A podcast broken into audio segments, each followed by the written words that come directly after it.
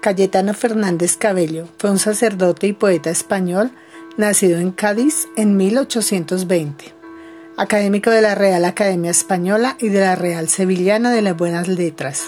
Escribió este pequeño poema muy reflexivo que se llama El uno y el dos. Graves autores contaron que en el país de los ceros el uno y el dos entraron y desde luego trataron de medrar y hacer dineros.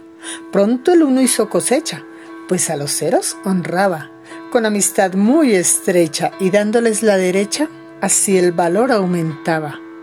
Pero el dos tiene otra cuerda, todo es orgullo maldito, y con táctica tan lerda, los ceros pone a la izquierda y así no medraba un pito. En suma, el humilde uno llegó a serse millonario, mientras el dos importuno, por su orgullo cual ninguno, no pasó de un perdulario.